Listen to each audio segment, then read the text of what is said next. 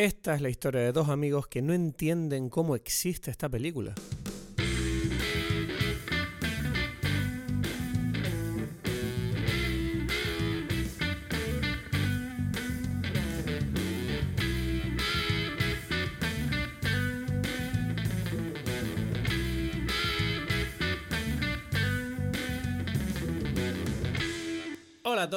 Bienvenidos a Dime Pelis. Mi nombre es Cristos Gacielo desde Tenerife. Y mi nombre es Edgar Aponte desde Berlín. ¿Qué tal? ¿Qué tal? ¿Qué tal, Edgar? Oye, hace un montón que. O sea, siento que últimamente, si no es por el podcast, no hablamos tanto. Estamos. Estás liado. Estoy liado. Ni siquiera Estamos por el podcast. Ni siquiera por el podcast. ¿Cómo Porque tenemos como por tres semanas sin, sin hacer podcast también, ¿no? ¿Sabes? Sí, no, ha sido. Uf, menos mal que hemos sacado cosas, pero. Ya. No sé, o sea, ¿qué pasa? ¿Qué pasa? ¿Estás muy liado? ¿Qué te pasa? ¿Qué te ocurre? Sí, bueno, trabajo, las cosas de la vida. De trabajo. El Sí, tiempo se saca para los amigos, siempre. Mm, Exacto, exacto. Esa es mi teoría. Si tú Mm. quieres a alguien, lo ves. Da igual, Exacto. ¿no? Así Da igual, da igual qué te pasa. Claro. Así, Que, así es la mm, vida. Nada, no sé, quiero, pues entonces, no sé, más allá del hecho de que hoy vayamos a hablar de una película, me apetece saber, o sea, por cierto, a los que nos estén escuchando, hay una obra aquí al lado de mi casa. No sé si se oye, espero que no, pero perdón si eso molesta. Eh, Mm. Ok. quiero saber cómo estás tú, qué tal todo ahí por ahí en Berlín, cómo va la cosa, cómo estás, ¿Cómo, te, cómo te encuentras, ha pasado algo. Tranquilo, entre proyectos y cosas, este, mm, bien. ¿Pero está qué proyectos? El calor. Cosas, cosas, no sé, proyectos, trabajos, ¿no? Muy, muy secretive, ¿no? Todo muy secreto. tengo la No, impresión. no, tampoco, pero Un no es nada cortometraje, muy- has grabado unos conciertos, ¿qué pasa? Exacto, conciertos, otras cosas, poesía, cosas así, ¿no? ¿Poesía? ¿Estás escribiendo poesía o estás grabando Mm. eventos de poesía? Grabando, sacando, este... sea, sí, sí, no, no, muy- no, muy- Es, no es nada de secreto, sino que tampoco es nada muy interesante, es trabajo y ya, ¿no? O Ujú. sea, muy y- berlinés todo, muy berlinés, siento. ¿No? Grabando poesía. Sí, sí, sí. Entonces, no sé, no sé por qué han habido tantos eventos y cosas. O sea, también es también cosas como no de no tanto de trabajo, pero de estar moviéndome de un lado para otro haciendo cosas que hace que no, sabes, no esté como en eh, en la casa o dispuesto para para, o sea, en un sitio para poder grabar, ¿no? Entonces, eso Bueno. Bueno, Mm. yo te echo de menos, que lo sepas. Eh, Claro. te, man- te mandé un audio hace una semana diciéndote que, que, bueno, que te echaba de menos y que lo sentía porque sentía que yo había, te había fallado con el tema del viaje y tal. Y lo Ujú. quiero subsanar, que sepas que lo quiero subsanar. Ok, ok. ¿Vale? bien. O sea, voy a hacer bien. ese esfuerzo y, y voy a intentar proponerte yo algo, ya que tú buscaste. A ver si te puedo proponer algo que te guste. Para, Bien, bien, bien. para que tú veas que te quiero. Em, Eso me gusta. Eh, ¿Qué más? Eh, no sé, aparte Hay de unas, eso, unas, unas alarmas, escucho. ¿Qué pasó? Sí, sí, aquí, ¿no? Sí, es que aquí, Edgar, yo vivo en Tenerife, aquí pasa de todo. Esto es como Venezuela. Aquí Ok, ok, el crimen no para nunca, ¿sabes? Una locura. Sí, ok. Sí. También estuve en shows de comedia que te gustan a ti, ¿sabes? Eso también ¿Cuáles? pasó. No, bueno, de un venezolano precisamente, Luis Chatén. Este, estuve allí Ah, precisamente. eh, ¿sabes que viene a... Coño, Luis Chate... ¿Sabes que este tipo viene a Tenerife ahora? Y pensé en comprar entradas. Me imagino, entiendo. Bueno, o sea, Es mm, bueno. eh, lo- aquí lo trajo Maylin, ¿no? Mi amiga, que también trajo aquí a LED. Bueno, no sé si Ajá. lo trajo, pero produjo, o sea, sí. O sea, es como que la Trabajó en el hecho de que Led fue para Berlín, sí. y, sí, y entonces, este, mm, entonces que, bueno, entonces me, me- me comentó que, que venía él y tal. Y bueno, eh, interesante, estuve allí en el, en el show. Y lo que pasa es que es algo que quizás, no sé cuánto te puede gustar, porque LED es, es un, LED creo que yo de la nueva generación es como el más stand-up comedian de, de todos, ¿no? O sea, Claro. como que hay, hay otra gente que hace como otras cosas como parecidas. Por ejemplo, Chatén hace su, su monólogo, pero no es tan, tan un comediante, sino que es que es un personaje muy famoso de Venezuela, ¿no? Era un locutor que, que cambió como la... Un poco fue como el, el- el locutor que trajo un poco la modernidad a la radio venezolana, vamos a decirlo así, ¿sabes? No es como el clásico, sino que era como un poquito así alocado, ¿no? Como un poquito como un Howard Stern, ¿no? ¿Sabes? Salvando las diferencias.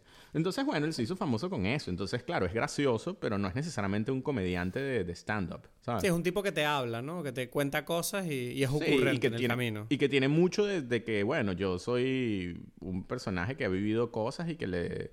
que importante, ¿no? En, ahí en la historia de Venezuela, por así decirlo, contemporánea. Claro, eh, cuando lo investigué así, porque a mí no sé cómo me llegó. Puede ser que. Creo que lo vi por el perfil de la, de la agente de LED, puede ser, esta mujer. Eh, y, y, claro, vi, vi que a lo mejor ella trabajaba con él también y tal. Y dije, ¿quién será este tipo? Y vi que las entradas para Tenerife y tal.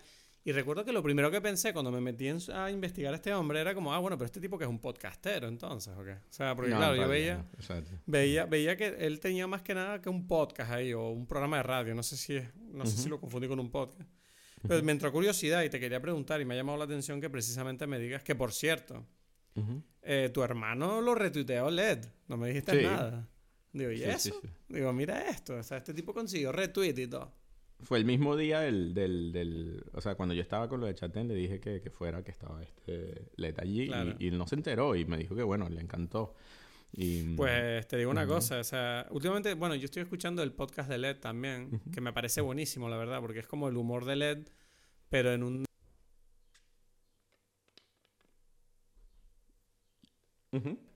Y ahora resulta que va a ser unos shows en Madrid. Y estaba pensando en, claro, en julio. Y yo decía, uff, le digo a Edgar a ver si se anima a ir un par de días a Madrid otra vez. A ver si, quiere ir a ver. Sí, ¿no? Y está él está allí como cuatro días haciendo shows todos los días, probando texto nuevo o algo así. Ah, ok, interesante. Tenía, tenía como interés por ir, pero bueno, dije, no sé, es que ir a Madrid para nosotros ya no es nada especial tampoco. ah, pero eso también es siempre es especial, pero tú me entiendes. Exacto, es eso, es eso. Pero me dio risa que, mm, que pasó que ambos casos, esto es un poco eh, en el show de LED y en el show de Chatén, ambos habían como unos tipos ladillas en el, en eh, ahí en la sala.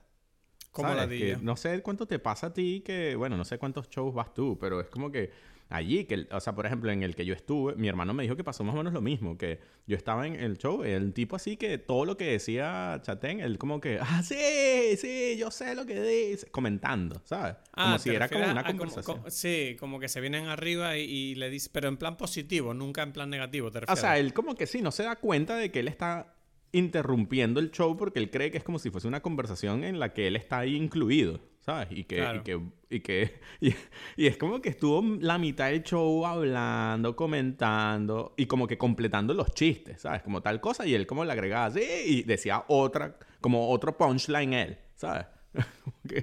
y que mira... ¿Qué, puta pesadilla de persona me estás escribiendo. O sea, Hasta que en algún momento Chatén dijo como que, mira, no sé, siento que hay como una repetidora ahí en la mitad, que, que no sé, entonces es como que hace falta esta repetidora para la gente que está más atrás y todo el mundo, no, ¿sabes? Y es como que, bueno, entonces cállate, ¿sabes? Es como que nadie te necesita. Y, y el tipo siguió y hasta que le dije que, mira, vamos a tener un problema tú y yo, que no, o sea, que, que eres una, que estás jodiendo todo. Y es como que, no sé. Es increíble lo mucho que le cuesta a la gente entender que en un show bueno, tanto de comedia como de, lo que sea que hace Chatén, que supongo que es semi pseudo comedia, pues. Es como, es una comedia, pero quizás no es, más no es tan clásica, no sé. Pero es increíble cómo hay gente que no, igual que el hecho de no hablar en el cine, ¿no? Es como una cosa que, ¿por qué le cuesta tanto a la gente, ¿no? de verdad, yo no sé si es, yo creo que siempre ha pasado en cierta manera, porque creo que las personas que interrumpen shows, sobre todo en el mundo de la comedia, los cómicos es casi como un es un estereotipo, ¿no? Es como el sí, es como casi que tradicional que exista ese personaje. Exacto, pero, pero aún así para mí eso no lo normaliza, o sea, no me no entiendo, o sea, yo cuando voy a un show de comedia, todo lo que siento es casi como vergüenza, ¿sabes? Como, por Dios que este tipo no me pregunte nada, ¿sabes? Como, Dios mío, que no me, vea, que no me vea. Y en cambio tienes a la gente que va allí como, esta es mi casa, y es como, no entiendo esa, esa mentalidad, o sea... Sí. Paulina, por ejemplo, me dice siempre que en los shows de comedia no, quiere sentarse en primera fila o en segunda, porque sabe que los cómicos tienden a hablar con la, o a mirar a la gente de las primeras filas, ¿no? Entonces es como que fuimos a ver a Ignatius hace poco y claro, Ignatius siempre habla con el público y ella me decía, cuando vio que nos tocó cuarta fila creo que fue, ella estuvo estresada todo el show, ¿sabes? Pensando, ya está, nos va a decir algo. Y el tipo, bueno, ah, estoy muy contento. Oye, eh, qué guay la gente hoy aquí. Y ella sí, o sea, ella estaba literal pasándolo mal y decía, coño, mi amor, se supone que vinimos aquí a disfrutar, sea, Esto es divertido, sea, Pero, pero bueno, entendí, o sea, me fascina la idea de que exista una persona como Paulina y luego exista la persona contraria, que es como que habla con el comediante a pesar de que nadie se lo ha pedido, ¿no? Es como... Exacto. Sí, no sé, una cosa loca. Fue terrible. Bueno, pues, pero más, más loco, más loco es la película que vamos a tratar hoy, Ya. que se llama Everything Everywhere All at Once. Una película de los hermanos Daniels. Daniels. ¿Daniel o Daniels? Daniels, ¿no? No son Daniels. hermanos. No son no son hermanos, her- son dos personas llamadas Daniel. Sí. Exacto. Exacto. No sé por qué he dicho hermanos, me, ha- me ha salido solo. Em, entonces, bueno, son las, las películas de... Bueno, ni siquiera se llama Daniel, uno se llama Dan, que supongo que es Daniel, ¿no? Dan Kwan Sí. y no, Daniel... creo que los dos se llaman Daniel. Ah, aquí me sale Dan. Bueno, Dan Mm. Kwan y Daniel Scheinert, que son Daniels, han hecho esta película que, bueno, eh, no sé, a mí, a- tú conoces bien a Daniels, que, ¿sabes? Yo no sé nada sobre ellos salvo el hecho de que vi su primera película, la de Swiss Army Man, que me pareció una locura también.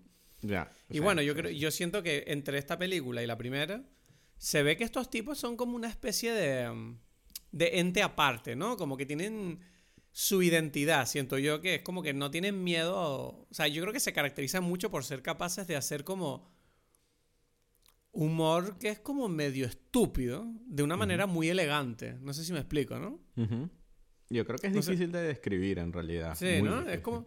Pero es como, no sé, o sea, la primera película, Swiss Army Man, era básicamente sobre este tipo que vive como una especie de viaje con un cadáver. Y el cadáver hace todo tipo de cosas absurdas. Es decir, eh, se tira, o sea, se propulsa con pedos a través del mar, ¿sabes? Quiero decir, eso es una idea que tú la escribes en la.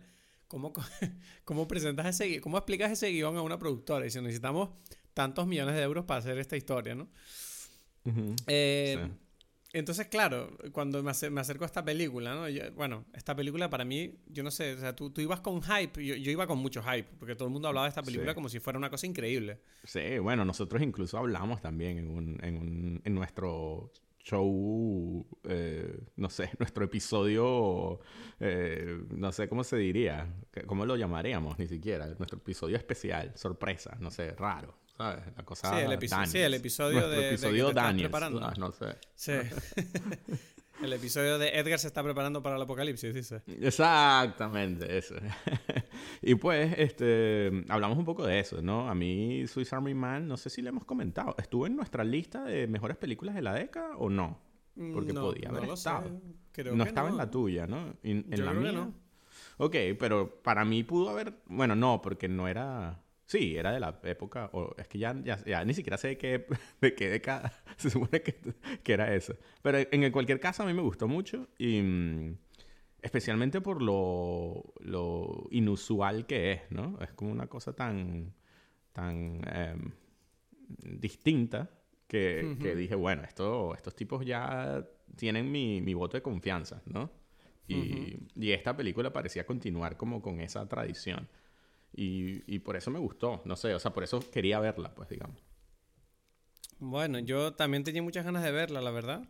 Mm. Y. mm, re- o sea, fui bastante emocionado. Bueno, esta es la, la volví a ver antes de ayer. Fui otra vez al cine a verla. O sea, la he visto dos veces. Bien, Y tengo que bien, decir bien. Que, que la segunda vez la disfruté incluso más que la primera. Uf, qué bien.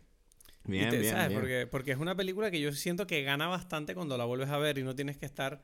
Porque esta película es una montaña rusa. O sea, Ya. tú te subes a esta película y desde el principio yo sentí como... Mierda, no me da tiempo a entender nada. ¿Qué pasa? Están pasando muchas cosas. Ya. Acento chino, de vez en cuando habla chino, de- no está hablando chino, que está hablando de un señor, mil cosas, ¿no? Y cuando la volví a ver la segunda vez, tengo que decir que, que la disfruté incluso más porque ya no tenía, me pude relajar y ya fijarme en Ok. detalles, ¿no? Ok, ok, ok. Entonces, yo yo tengo que, recomiendo que la dos que- veces. estoy- tengo que decirte que estoy aquí muriéndome de la sed ahí para... Porque no, no he todo... No he- o sea, el trago que me preparé no lo he todavía tomado porque estaba aquí como... Como diciendo como quiero... Quiero tomarlo en primera vez, probarlo así contigo, digamos. Vale, pues mira, vamos a hacer una cosa. Antes de entrar a la película, que lo vamos a hacer ahora, si te parece, vamos a hablar de la bebida eh, que has preparado para Everything Everywhere All At Once. Y mientras lo haces, como es costumbre ya, voy a pillarme una cerveza a, a la cocina, que se me ha olvidado cogerla, así que aprovecho mientras estás hablando. Ok, ok, ¿Vale? ok. Yo te sigo hablando, no se me va a oír aquí, pero yo si hace falta te digo algo, ¿vale? O lo Bueno, repites bueno, tú. bueno. Ok, no sé, exacto. Bueno, el tema Venga, es que la bebida, o sea, es que bueno, era como una conversación lo que yo quería tener porque no es una explicación muy grande, pero me da igual, hablo aquí rápido mientras, ocupando los silencios mientras tú estás hablando. Y entonces el tema es que yo, ¿qué? ¿Qué puedo decir qué? Ya, pero eso no me sale tan bien como, o sea, lo puedo decir, yo te voy a escuchar y, y, sabré, sabré. Entonces, el cuento es que, ok, bien. Bueno, entonces yo em, me estoy tomando un Long Island Iced Tea, ¿sabes? Es una bebida clásica. No sé si la conoces tú, eh, Cristo. ¿La conoces o no la conoces? March Sim- eh, ¿Te están escuchando o no te están escuchando? ¿Tengo que repetir o no? Ok, entonces bueno, eh, sí, Marge Simpson dice Cristo que se emborrachaba con Long Island Iced Tea. Eso no, no lo tengo yo en mi, en mi lista de trivia de los Simpsons. Ok. Estoy de vuelta. Eh, sí, no, tú no veías Los Simpsons. Long Island. Sí, pero no tengo eso de como en la lista de los trivias, ¿sabes? De, Ah. Mía, pues, en mi cabeza. No, no, Bueno, no bueno. sabía. Entonces, eh, eh, yo no sabía, pero bueno, es lógico, lógico. Y el cuento es que, claro, esta bebida, yo no sabía qué escoger para la- esta película, pero es que el Long Island Iced Tea es como una cosa que nunca había querido probar tampoco porque es como todos los licores juntos. Es como que no suena Sí. como a buena idea. Es como una Como cosa fuerte, ¿no? loca. Sí, es como porque es vodka, ginebra, tequila, ron, Cointreau y Coca-Cola, ¿sabes? Everything, everywhere, all at once. Dije, qué mierda. Entonces, bueno, lo voy a probar. Eh, a mí me suena como no como una buena idea, pero dije, bueno, este, esto es lo que merece. Voy a ver qué tal. Mm, mm, mm, mm. Wow. Uf. Es excelente. Norma. Si este cóctel es tan famoso por algo será, digo yo. Pero es que no me imaginaba que... Me encanta. Mierda, qué peligro esta cosa, ¿sabes? Sí, Como ¿no? que- O sea, Yo pensaba que no me iba a gustar y es como que sí, ¿quién toma eso? Ahora es como que no, vale la pena probarlo y tomarlo mucho, ¿sabes? y tomarlo mucho y joderse la vida. Pero, o sea, eso es como lo que digo yo siempre. Niños, no tomen drogas, son demasiado buenas. Exacto. Uf, uf, qué bueno. Riquísimo. No me imaginé que iba a ser tan bueno. Claro, yo Mm. creo que, que el truco es que siempre te lo sirven con, con, con, no sé, con licores malos. Pero me lo Puede mezclé ser. aquí. ¿Sabes? El tequila es espectacular. el bueno, todo lo que tengo aquí es buenísimo. Entonces, uf, buenísimo. Ok. Uy, yo tengo, yo tengo que ir a comprar ron y vodka, que se me acabó en casa para hacer los, vodka. los Y cócteles. que- que- que- no sabía que vodka No, estaba ahí. tequila, tú. tequila, tequila, Ah. me confundí. Es que parece una botella de vodka, no sé por qué, la del, la del mil, 1886 esta. Eh, la, la blanca, la... No. La blanca. La que es todo, todo- o sea, el blanco Sí. joven, ¿no? Sí, el, re- sí, el reposado no. El reposado no, no lo venden aquí. Igual que no venden el ron, el diplomático, eh, la botella verde no la tienen aquí tampoco. Uh, solo tienen la marrón. El, el tuyo este, el que es blanco con la etiqueta negra, es 1800, cuesta 53 euros aquí. No, o sea, no, la mía es la etiqueta azul. Ah, etiqueta azul. que yo- Ese vale 30, ese vale 30. Ok, ok, ok, ok, ok. Uf, es que, que, que yo me estoy tomando, yo lo compré en México y, y es un tequila tan espectacular que es tan complicado de conseguir aquí, que cuesta Sí. 80 euros por ahí la, botella. Y es como que la tengo desde hace años y solamente me sirvo un poquito, es como que una de mis botellas más así... Como yo con el ramen japonés este que me compré, que, que me, me servía un ramencito y lo comía muy despacio. Y luego se me acabó terminando y ahora estoy sufriendo hace años, que quiero Ya. volver a comer ese ramen. Uf. Bueno, yo me estoy tomando una Heineken Silver, eh, que es la marca con la que Heineken. trabajo, ¿no? Fuck that Heineken. shit. Tú sabes, yo es que tengo un cuento demasiado famoso. ¿Sabes qué pasa? Me hace mucha gracia porque es verdad que la gente suele cagarse demasiado en las marcas famosas. ¿Sabes qué es el cuento que tiene? Pero te cuento porque yo tengo esta cosa en mi cabeza siempre. Porque eh, eh, Blue Velvet, la película de David Lynch, que yo no sé si tú la has visto, creo que no, ¿no? Sí la he Em, visto, sí la he visto. Sí, bueno, en esa película, eh, esa película, me, bueno, todas las películas de David Lynch me parecen geniales, pero hay como una escena donde eh, David Ho- Dennis Hopper le pregunta ahí a este tipo, al, al, al joven, pues al protagonista, le pregunta, ¿y qué, qué cerveza tomas tú? Y él le dice, Heineken. Y, y Dennis Hopper dice, Heineken, fuck that shit, Pops Blue Ribbon. Se vuelve loco. y yo, Tengo que encontrar eso. Hostia, pues sabes, me acabas de dar una ideona para, para un vídeo de Heineken ahora. Ok, Voy a utilizar esa escena. tienes, que, tienes que usarla porque es genial. Porque eh, tú te das cuenta que es como si en realidad es como el papá. O sea, es que bueno, eh, es genial. Te la paso. Te la paso porque es que tengo como semanas hablando de esto. Porque un compañero del trabajo solamente toma Heineken. Y yo siempre lo, tengo con, con, ese, con ese GIF que se lo mando todo el rato. Bueno, tú tienes que decirle que tienes un amigo que trabaja como imagen de Heineken. Claro, claro, claro. O sea, que por cierto, quizás vaya para Ámsterdam uh, con él. Entonces es como la tierra de Heineken. No sé. Ah, ¿Vas a ir a Ámsterdam? Eh, quizás hay como toda una conversación al respecto. Yo siempre, sabes que voy por el trabajo y entonces en principio se supone que él y yo somos los que vamos a ir este año. Pero bueno, vamos a ver, eso todavía no, se sabe Entonces, ¿qué? ¿Tienes ahí sinopsis o qué? Tengo sinopsis, ¿te parece que nos lancemos o qué? Vamos allá entonces. Everything, everything, everything, everywhere, all at once, conocida en España como todo a la vez en todas partes. Hmm. Es la nueva película de Daniel. Si va de lo siguiente. Cuando una ruptura interdimensional altera la realidad, Evelyn una inmigrante china en Estados Unidos se ve envuelta en una aventura salvaje en la que solo ella puede salvar el mundo.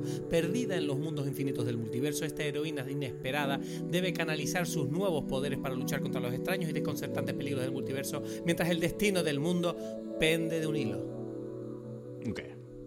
¿Te gustó? Un poco loco, así. Lo hice, lo hice así como un poco loco, como la película, ¿sabes? Como todo va rápido. Sí, como la película, exacto. Uf, yo no sé qué, o sea, estoy diciendo que estoy aquí, yo la vi hace como mucho tiempo, tengo yo en mi cabeza. Lo que no sé si lo hace mejor o peor. Y estoy como que, no sé, estoy como perdido en el multiverso. no sé qué decir ahora. no sé, no sé. ¿A ti, qué, a ti te... gustó? ¿La viste dos veces? A, ver, la vi dos veces y tengo que decir que la primera vez que la vi, que creo que es donde se formó mi opinión, no, me, me gustó muchísimo. O sea, que de hecho en Letterboxd le puse como cuatro estrellas y media. Recuerdo que le quité medio punto para recordar que había una cosa que no me gustaba, pero cuando la vi la segunda vez no vi, no recordé que era lo que no me gustó, y entonces creo que voy a ponerle un 5 definitivo. Pero la cosa que más me gustó de la película, o sea, si tengo que describirla en, en, en general, me parece un collage magnífico. Porque tiene, o sea, tiene drama, tiene acción, tiene mucha, tiene mensaje, tiene guion, ¿sabes? Tiene, tiene buenas interpretaciones y tiene una edición espectacular esta película. Yo no me quiero ni imaginar lo que fue editar esto. O sea, mm, a nivel técnico también es espectacular. Entonces, no sé, o sea, yo tengo que decir que mm, yo eh, más allá de entrar en lo gracioso y todas las locuras que tiene la película, hay una cosa que tengo que decir, es que hacía mucho tiempo que yo no lloraba tanto en una película. Pero llorar así de, de, feeling, de sentimiento. Me, destruyó. O sea, la parte final, sí. Y, te voy a decir una cosa. Esto, esto te lo quería preguntar antes de empezar el episodio y se me olvidó. te acuerdas que había un episodio de Dime Pelis donde tú hablaste de tu relación con tu padre? Sí, sí, ¿no? Creo. Sí, ¿no? Yo creo que este va a ser el episodio donde yo voy a hablar de la relación con el mío. Porque, porque o sea, fue, fue gracioso que... Mm, o sea, tú sabes, ¿no? Esto lo hemos hablado, que recientemente, o sea, mi relación con mi padre nunca ha sido mala, pero sí ha sido compleja, ¿no? Eh, mi, mi padre es una persona que tiene sus complejidades, igual que yo, y, y siempre hemos tenido una relación de tira y afloja que últimamente ha estado más tirada que aflojada. Entonces, es verdad que en la semana que yo vi la película fue una semana donde se produjeron unos avances en nuestra relación, donde de repente como que explotó un poco el tema de, mira, nos dijimos las cosas a la cara, ¿sabes? Fue como, mira, tengo este problema contigo, tú tienes este problema conmigo, yo te hice esto, tú me doliste no sé qué, y fue como una conversación que podría haber sido muy dolorosa y horrible, y en realidad fue como bastante mm, eh, catártica, se dice. Em, catártica, ¿no? o em, catars, ya no lo sé, pero es. catártica. y, y claro, o sea, yo con la sensibilidad que tenía dentro de, bueno, siento que las cosas no van, o sea, ahora mismo estoy dudando si tuve la conversación antes o después de ver la peli. Creo que fue mm. antes. Tiene que ser antes. Y entonces, claro, la película eh, habla básicamente sobre la relación de esta madre con su familia, ¿no? Y específicamente con su hija. Y claro, la forma en que la película trata el tema, sobre todo al final, cuando tú ves que la madre. Bueno, digamos que pasan cosas. No quiero saltar al final, pero digamos que el, mensaje que se, desarrolla al final a mí me tocó muy fuerte por dentro. Porque yo sentía todo el, el, dolor que se sentían los personajes, porque lo estaba proyectando de, personalmente. Entonces, claro, a mí te digo, la película me destruyó para bien y además me hizo reír, me hizo sorprenderme, me hizo incluso sentirme incómodo. O sea, esta película lo hace todo para mí. O sea, entonces, claro, no sé, me gustaría, dicho esto, o sea, vamos a, vamos a intentar hablar la película un poco en orden, pero ¿tú qué opinaste de la película? Sí, a mí también me encantó, ¿no? O sea, cuando yo la vi, por, porque... Mm, porque otra vez, mm, a pesar de que yo ya conocía a estos tipos por la película de Swiss Army Man, como dije, lo interesante es que es tan fresco la forma en que ellos cuentan las historias que, que igual es como una sorpresa, ¿no? Igual estás como, mm. como en un mundo nuevo. Sí ayuda, creo yo, yo no sé, yo recuerdo que se la recomendé a toda la gente que conocía y, y todo el mundo quería verla porque le llamaba la atención, pero como no habían visto la anterior, tampoco sabía, yo les dije, es que, es que no claro, no sabían de qué esperarse de ellos. Exacto, es como una cosa tan especial, tan específica también, que, que si tú no los conoces a ellos, no sé cómo, cómo tú entras en ese, en ese mood, ¿no? O sea, como que para mí fue muy fácil entrar en el mood, ¿no? Para mí. Sí, porque es que ellos tienen un estilo que si tú no le pones un poquito de ganas, es fácil tacharlo como una estupidez, ¿sabes? Como, ah, mira estos tipos haciendo como chistes de meterse cosas por el culo, ¿sabes? Es como, ah, ¿qué es esto? Eh. Y es como, no, o sea, yo siento que ellos sí están haciendo ese chiste, pero al mismo tiempo es como que ese chiste está hecho para tú, para que la película no pretenda ser más de lo que es, ¿sabes? Que es como que no intenta ser demasiado cool, es como, mira, todo vale en ese sentido, ¿no? Es como que ellos admiten, la película tiene un estilo que admite su propia vulnerabilidad y yo creo que es muy honesta en ese sentido de... Mm, espectáculo, fiesta, diversión. Ya, si no te ríes, no te rías, pero bueno, es que no estás jugando con nosotros, pues. Más o menos, sí. O sea, yo recuerdo, o sea, específicamente porque creo que Swiss Army Man todavía es como más, digamos, infantil, quizás, ¿no? Porque quizás para mí también la historia de Swiss Army Man es un poquito como más adolescente en sí misma, porque es como la como el descubrimiento del cuerpo. Hay como unas cosas allí como muy... mucho más... Un, toque adolescente, ¿no? Eh, sí, o sea, que es precisamente lo que está bien de la película. O sea, pero porque junta como que esa cosa de lo que es ser adolescente y ese sentimiento en una historia. Está metido allí como muy... Esta película, por otro lado no es especialmente adolescente, tiene como unos componentes de adolescente, ¿no? Hay como un personaje, o sea, bueno, no adolescente, joven, pues, ¿no? Eh, porque la hija, ¿no? Que es un personaje importante en la película, no, o sea, no es adolescente, pero está, digamos, en el momento donde está construyendo también como su, su posición en el mundo, ¿no? Ese es como que, como que es importante, ¿no? Ese, en la película, esa idea, ese concepto. Y, mm, pero no lo es todo, ¿no? Porque esta película tiene también como que, por un lado, el principio de la construcción de ese momento, de esta idea, y más o menos como algo cercano al final, que es más bien como la posición de la, de la madre, de, ok, ¿qué significa ahora, ¿no? Después de años de yo haberme puesto en esta posición en la vida, qué significa vivir esa situación, ¿no? Es como que, entonces tú ves como que desde el principio, desde el final, que como que mm, las consecuencias de lo que significa en, un, en una persona eh, asumir una posición y decir yo quiero ser esto o, u otro, o tomar los caminos y, eh, no sé, que, que, uno va tomando cuando va viviendo.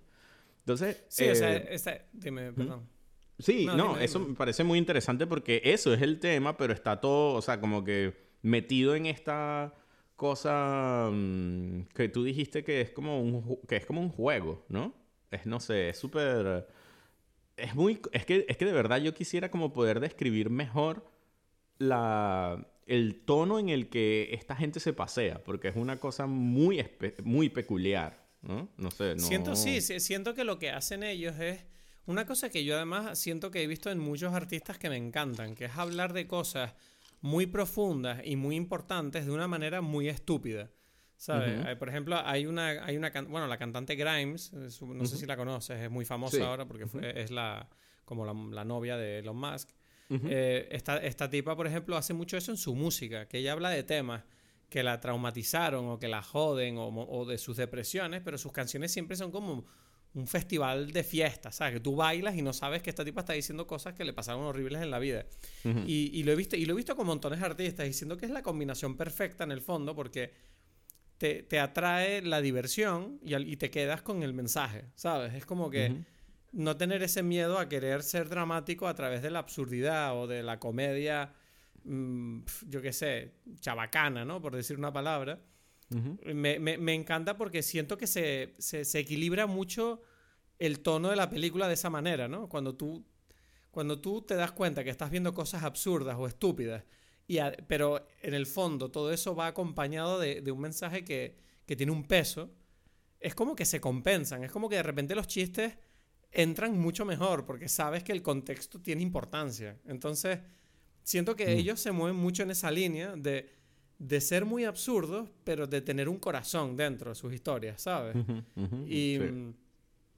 y bueno, en esta película, pues, o sea, una de las cosas que a mí me ha llamado más la atención es el hecho de que, o sea, la película tiene un ritmo frenético. Es una película que no aburre en ningún momento. O sea, no para esta película. De hecho, casi creo que para determinadas personas es un problema, puede ser. O sea, porque he leído críticas de la película y muchas, muchas personas, yo no estoy de acuerdo con algunas de las críticas que he leído, pero dicen como que, bueno, mucho ruido y mucho espectáculo, pero hay poco contenido. Y es como, bueno, yo no estoy de acuerdo con esa afirmación, creo que hay Ujú. mucho contenido, pero también creo que es que para determinadas personas esta película cuesta seguirla. Yo no sé, yo me imagino, por ejemplo, a mi padre viendo esto y mi padre no, no, no entender, no tiene la capacidad de decir, mira, yo es que no entiendo qué está pasando. O sea, Ya. están diciendo. También es verdad que los diálogos son como muy realistas y naturales y, y dicen muchas cosas a mucha velocidad. Entonces es como que al principio, por ejemplo, la primera vez que vi la película, yo no entendía muy bien cuál era el contexto de la familia este del tema del abuelo, ¿no? Como, pero el abuelo está aquí o viene de China o es su cumpleaños o qué coño pasa. No, no me estoy enterando bien. Eh, La segunda vez que lo vi ya sabiendo todo ya lo entendí, ¿no? Pero fue como al principio, sobre todo porque eh, Michelle Yeoh, que por cierto está espectacular esta mujer, no sé cuántos años tiene, pero es increíble que, o sea, no sé, o sea, esta tipa siga un nivel espectacular de, de acting, Que, o sea, esta tipa habla medio en chino, medio en inglés, además hace el personaje súper bien, y es como que, bueno, yo menos mal que tienes los subtítulos si eres, ¿sabes? Yo por ejemplo la vi subtitulada, menos mal, porque si la veo sin subtítulos no me entero de nada. Pero yo te quería preguntar una cosa de la película que sí que me dejó bastante confundido. Y es el tema del formato de imagen. Ujú. O sea, O sea, mm, A ti te pasó, o sea, durante la película el formato de la imagen cambia, ¿verdad? sí. O sea, Yo la vi con barras negras a los lados y por debajo y por arriba. Y luego de repente hay planos donde se, se- se pone más alta la imagen y vuelve a... Ah, mira. De hecho, estoy- creo que eh, tenía puesto aquí el tráiler de fondo. He visto que en el tráiler también ocurre. Vale, o sea, que es una película que es así. Sí, sí, sí, sí. Eso, eso y eso qué coño, o sea, claro. eso, eso es una de las cosas que a mí me confundió, incluso en la segundo visionado, que no entendía muy bien por qué hacen eso. Pero quizás es interesante que no te has dado cuenta que muchas películas lo hacen. ¿No? O sea, por ejemplo, todas las ¿Te películas refieres de a poner Nolan, barras a los lados y por arriba y por abajo? O sea, depende de dónde, o sea, depende de las, es que depende de cosas, depende de la sala y cómo es la sala, ¿no? Y cómo es su, su proyección, o sea, cómo es la... Por eso, la por eso te pantalla. digo, porque, porque cuando yo vi la película la primera vez, pensé, otra vez el cine me está jodiendo. Y nos están proyectando la película más pequeña de lo que es la pantalla. Que dije, coño, amplía la puta imagen, no cuesta nada. Pero luego vi que la película cambiaba de formato todo el rato. Entonces, claro, era Sí. como, ah. Pero Entonces, por eso claro, me también... dije, esa decisión esti- estilística me pareció extraña. Pero, por ejemplo, yo qué sé, la de Gran Budapest Hotel lo, lo hace también. ¿Sí? No sé, ahora Sí. mismo no lo recuerdo. Sí, sí, sí. O sea, eh, Wes Anderson lo hace, Christopher Nolan lo hace. No, pero, pero no, me, no me refiero a cambiar la- el formato de la imagen. Lo que me refiero es que la, la historia principal. Se ve más pequeña que, las, que algunas de las imágenes fantasiosas que se ven más grandes. Me parece Bueno, el extraño que la formato, historia... ¿no? Claro, pero me, parece, me parece raro que la historia principal se vea más pequeña que... Es que, que no sé, porque escenas. quizás tiene que ver con eh, precisamente con tu cine, ¿sabes? No sé, ¿sabes? O sea, sí, sí cambian los tamaños, pero lo que te digo, Wes Anderson cambian los tamaños también, ¿sabes? Mm. Eh, O sea, no en todas las películas y no todas, en el- pero uf, en, en la última cambia un montón, ¿sabes? No, yo- Eh, mi, problema, mi problema no es que cambie de tamaño. Mi problema es que ponga un tamaño más pequeño para la mayor parte de la película. Me parece una decisión extraña. ¿Sabes? Es como, coño, la mayor parte de la película, déjame verla en grande. Y es como, no, solo vas a ver en grande en algunos sueños. Que es lo que estoy viendo en el tráiler ahora mismo. Es que me estoy fijando y son las escenas de fantasía las que se ven en grande. En cambio, las, Ya. la- las escenas de no la. sé, de la pero eso, de- por eso, eso, por ejemplo, las películas de Christopher Nolan, las de Batman, son como que, bueno, todo es normal y de repente grande solamente es eh, las escenas de acción. Sí. IMAX, pues. Sí, por ¿sabes? el IMAX, sí. sí, sí, sí. Bueno. No sé, no Bueno. sé si te diste cuenta más por alguna razón de esto o porque el- la sala de cine tiene una, una forma de pantalla que hace No, que eso no, sea más... Tengo una lucha yo con mi cine. De hecho, antes de grabar este episodio, quiero que sepas que recibí un email del cine eh, pidiéndome una encuesta de mi experiencia viendo la película de Everything Everywhere All at Once. Y no me pude aguantar, es que tengo que hacerla y decirles todo. Mm. Porque es como el sonido, de verdad. Qué problema, de verdad. No, es que tú no sabes la ladilla que es el sonido en el cine este, de verdad. Lo Mm. tienen puesto a un volumen. Los anuncios se oyen más altos que la película. Eso es una cosa, no sabes tú lo que me ladilla eso. Es como, me estás diciendo que estoy viendo que los altavoces funcionan bien. Y ustedes la película la ponen bajita. Es como, no me jodas. Pero bueno, no entremos en ese tema que me enfado. Volviendo a la película. Entonces, la, la película empieza. No, entonces, Entonces, eh, o sea, eh, con respecto a lo de los cambios, o sea, ya va, es que yo quería decir como eh, lo de los distintos formas, o sea, formatos también tiene que ver, o sea, porque creo que es más, es más que uno. Y creo que me parece muy interesante porque hay como eh, a lo largo de la película, esto es como un componente muy quizás superficial, pero que igual apoya mucho de la película por el estilo, es que hay como una, una forma de, de juego de géneros de, de- de- del cine, ¿no? Ellos hacen como demasiadas referencias a, a, a- a las películas y a las historias y tal, ¿no? Entonces, claro, el mismo personaje de Michelle Yeoh, ¿no?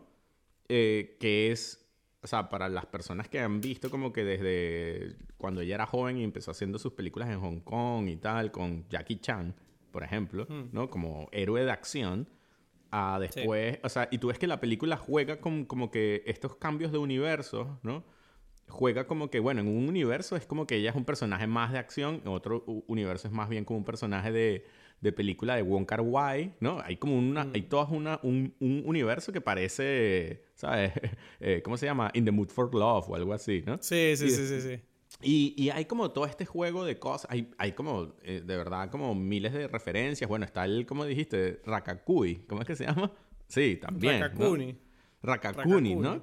Rakakuni. Es como que precisamente, bueno, más todavía que descarado, ¿no? Es como, sí, es Ratatouille y Pixar. O sea, es como que ellos están juntando todos estos tipos de, de referencias que, el público conoce. Y yo la verdad es que no sé, tú dijiste que yo, yo la entendí toda la a la primera. O sea, yo de verdad no me confundió nada de la película. O sea, yo, no, yo nunca me sentí como, uff, esta película está pidiendo mucha... Mucho no, de mí. o sea, yo me refería solo a los detalles. No, no, No, digo lo- que no entendí sé. la película. No, Pero no, sí no lo como- quiero decir como, como, que, como que para mí me pareció fácil. O sea, no- mi punto no es como decir eso, sino más bien como decir, me parece interesante porque sí he escuchado que es como complicada, ¿no? Y, y, y, o sea, y es como que, mm, curi- o sea, yo no tuve para nada esa experiencia, solamente quería decir eso y no sé a qué se debe. Quizás es porque, quizás hay un componente de esto de los géneros que es como que, que yo veo como los cambios y ya estoy preparado a entender, ¿sabes? Esa, ese tipo de juego, ¿no? Quizás. No, no, yo no creo que también tú tienes una capacidad de atención que creo que mucha gente no tiene. Entonces, claro, Mm. yo creo que esta película que te lanza tantas cosas a la vez encima, yo creo que es fácil distraerse al principio, por ejemplo, con qué coño está cocinando, qué es lo que está diciendo, el sitio, las cosas que ocurren, el, tipo de la lavandería, eh, los Sí, en la está película, por lo que tú dices al principio, especialmente es como. Es muy eh, rápida. Sí, sí, sí, muy rápido. O sea, al Caótica. principio no. Yo, o sea, sé que tú tienes que estar eh, como que. eh, tú estás captando información y ya, pero no tienes que ponerte ahí como ni siquiera desarrollarla en ese momento porque es como perder el tiempo confundido. Bueno, pero imagínate, imagínate que te toca una sala de cine donde al principio de la película los tipos están hablando detrás tuya, ¿sabes? Y te distraen. que eso a mí me pasó en la primera proyección. Había gente como charlando detrás mía y era como, yo tengo un límite hasta a partir del cual ya me doy la vuelta y digo, mire, cállense. Pero por eso me distrajo la primera vez. Yo creo que tampoco ayudó eso, ¿sabes? O sea, ¿tú ¿por qué te ríes? No, ¿Nunca has tenido que decirle a nadie que se calle en el cine? No, bueno, en mi sala no. Yo en la vida sí. En, ese, en esta película no, digámoslo así. No sé, yo es que lo he hecho demasiadas veces. Y la gente siempre me dice, ¡Ah! pero ¿cómo te atreves? Yo nunca, nunca sería capaz, tal. Y es como, no sé, ¿qué me va a hacer el tipo? ¿Me va a pegar? Por decirle que se calle en una sala de cine. No, no, hay que decirlo, ¿sabes? No sé, no, no, no. Pero, pero bueno, no, o sea, yo tuve como otra experiencia en ese sentido y por eso quizás lo pude disfrutar más. Em, y, y, y, de verdad me parece que es muy interesante porque una vez que uno ya se monta, porque sí cuesta, ¿no? O sea, siento que, o sea, por más de que me haya parecido posible, no es que, no es que cuesta como que ya ponerse en el mood. Y yo creo que por eso ellos, ellos empiezan tan rápido porque es necesario como que entrar en ese, en ese mood rápido. ¿No? Es como, porque, porque vale, o sea, depende todo el éxito de la película en que tú estés en su, en su forma, en su onda, ¿no? En su onda, sí. Sí, sí, sí, sí. Y, y una vez de que ya se, se empieza todo, todo el desarrollo de la película, o sea, toda la primera parte es, frenética y, y, eh, ahí es que no ha empezado nada, ahí todavía no has llegado al punto donde se rompen los los distintos universos y se cambian de dimensiones, ¿no? que es lo interesante. Quizás hasta casi que es lo más como estresante, ¿no? El principio. Porque es como que tú sabes que te están dando mucha información, ¿no? Sí, sí, sí. Luego ya cuando empieza el tema de los universos y tal, ya es como que, bueno, porque tampoco la película te está pidiendo eh, que entiendas lo que estás viendo. Simplemente con que tú sepas como, mira, esta tipa tiene que hacer cosas raras para conectar con otros universos. Exacto, ya, está. ¿Sabes? Ya. Y a partir de ahí todo vale, ¿sabes? Es como tú ves a esta gente haciendo unas locuras sin parar. O sea, yo creo que es genial. Lo mejor esa, idea, esa, idea, esa idea de tener que hacer cosas absurdas para, para conectar con otras realidades me parece una ideona. sí, claro, el momento, el momento donde el, el abuelo, que es de otra dimensión, el alfa, el alfa abuelo, eh, dice a todo, él reúne como un ejército de gente del universo alfa, ¿no? Como para, para frenar a, Evelyn. Y es como que él les dice de repente, tú ves que es como épico, ¿no? Que todos se juntan y él dice, conecten con sus universos. Y tú ves a todo el mundo haciendo cosas ridículas. Tienes a un tipo lamiendo una columna, otra tipa cantando no sé qué, un tipo fotocopiándose el culo en una fotocopiadora. Ese, y es como, Ok, o sea, esto es demasiado genial, ¿sabes? Es, genial.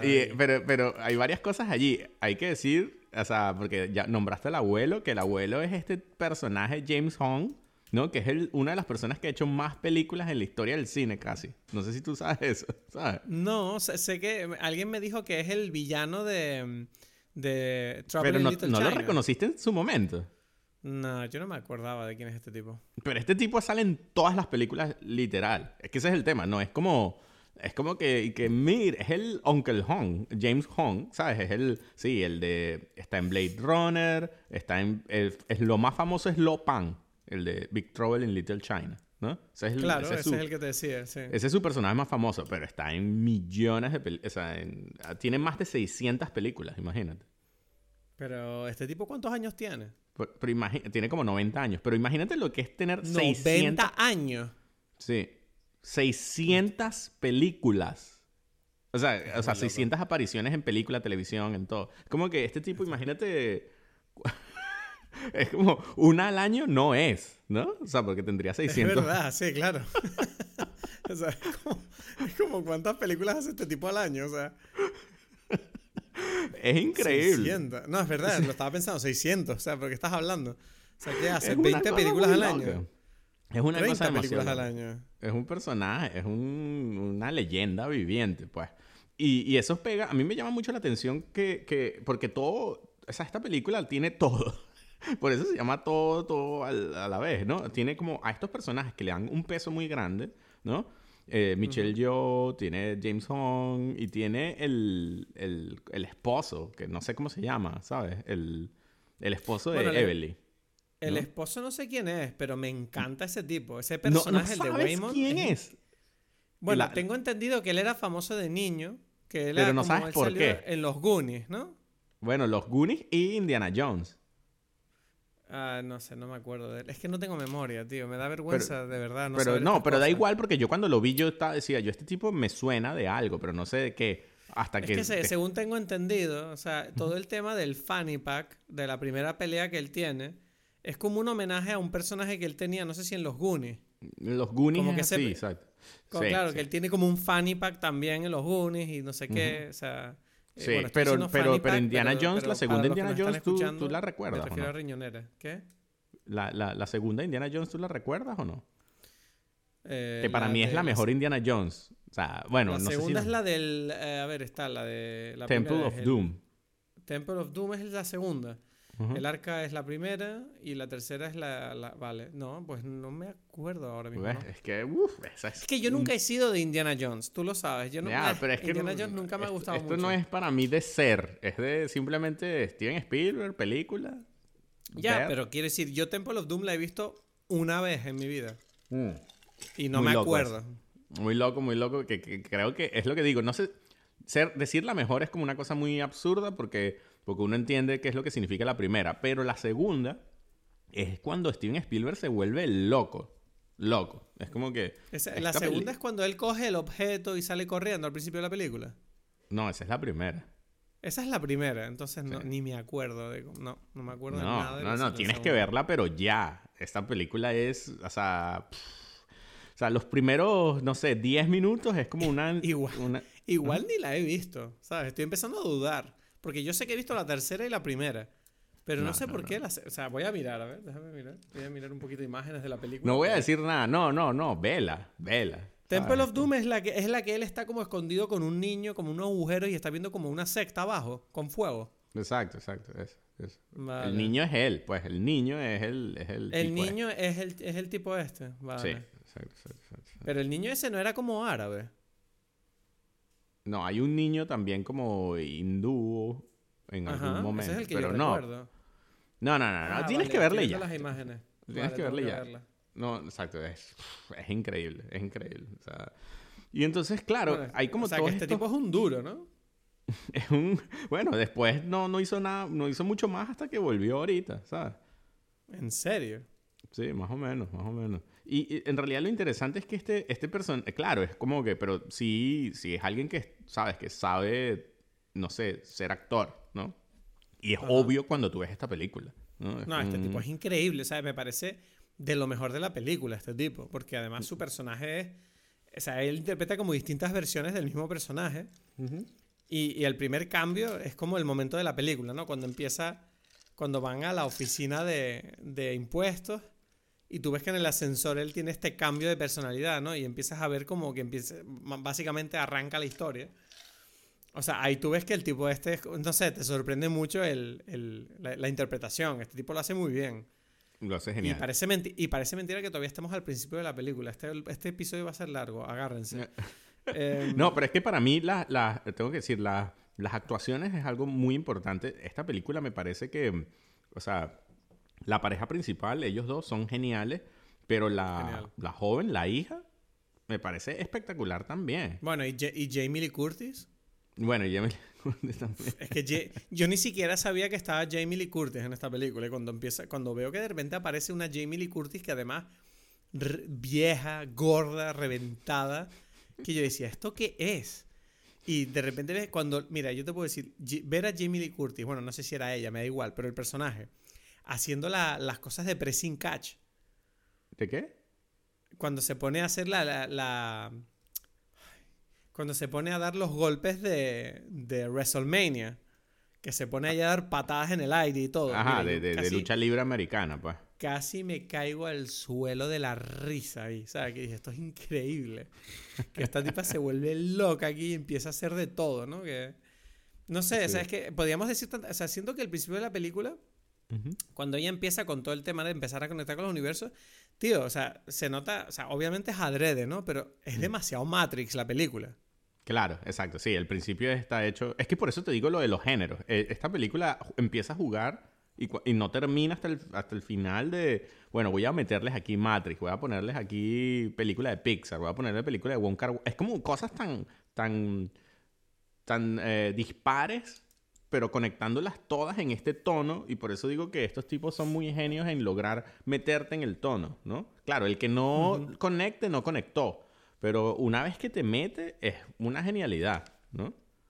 Por la capacidad que tiene de juntar cosas que no, en principio no pega Matrix con, con Wong Kar Wai y después con Pixar No. y después con, ¿sabes? Con, con sea, película de, eh, de, eh, de Hong Kong. Es, es- ¿no? es sorprendente que tantas películas, O sea, que hice tantas películas, tantas cosas quepan en una película, porque es verdad que cuando tú piensas en el título, ¿no? Que es Everything, every todo a la vez en todas partes, de verdad que esta película representa tener de todo y tenerlo todo al mismo tiempo.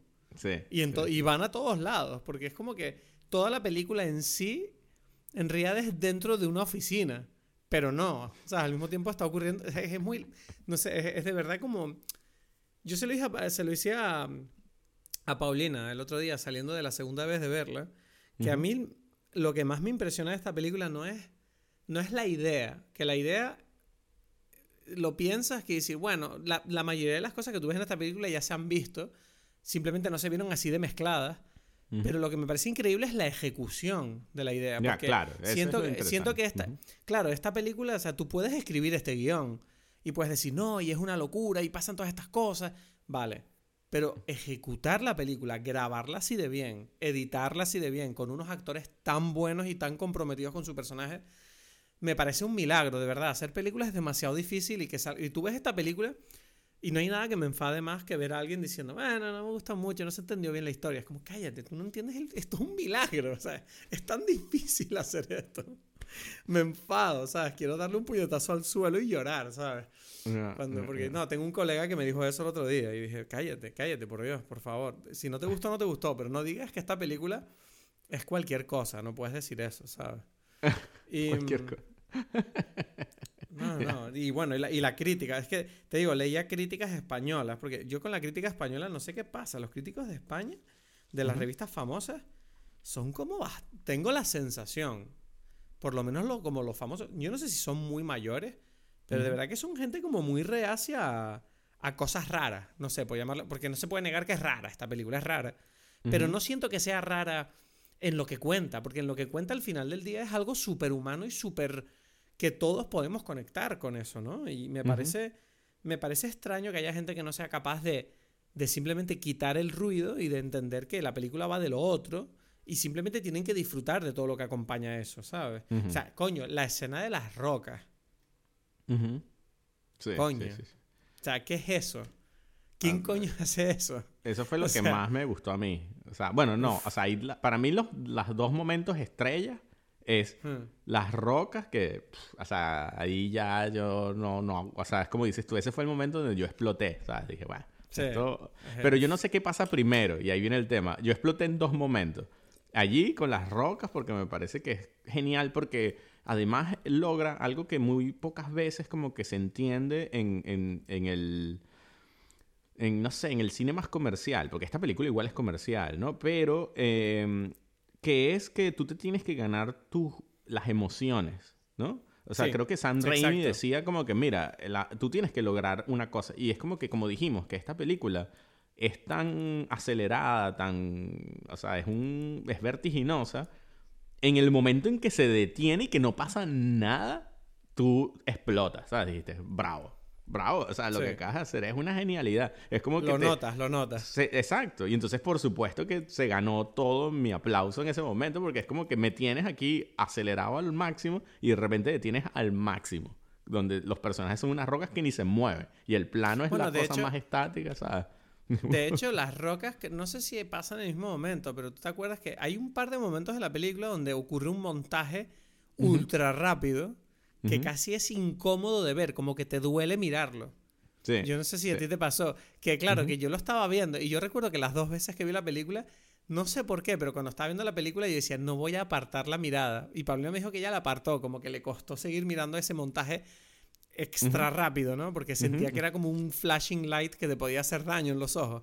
Y yo recuerdo que las dos veces que la vi, la sensación que yo tenía era como, voy a aguantar, tengo que seguir mirando, voy a aguantar, voy a aguantar. No sé por qué, me llamó mucho la atención como, ves, y esa es la parte de la incomodidad que yo sentí durante la película, ¿no? Como que eh, siento que te está como haciendo sentir lo que es vivir mil universos a la vez.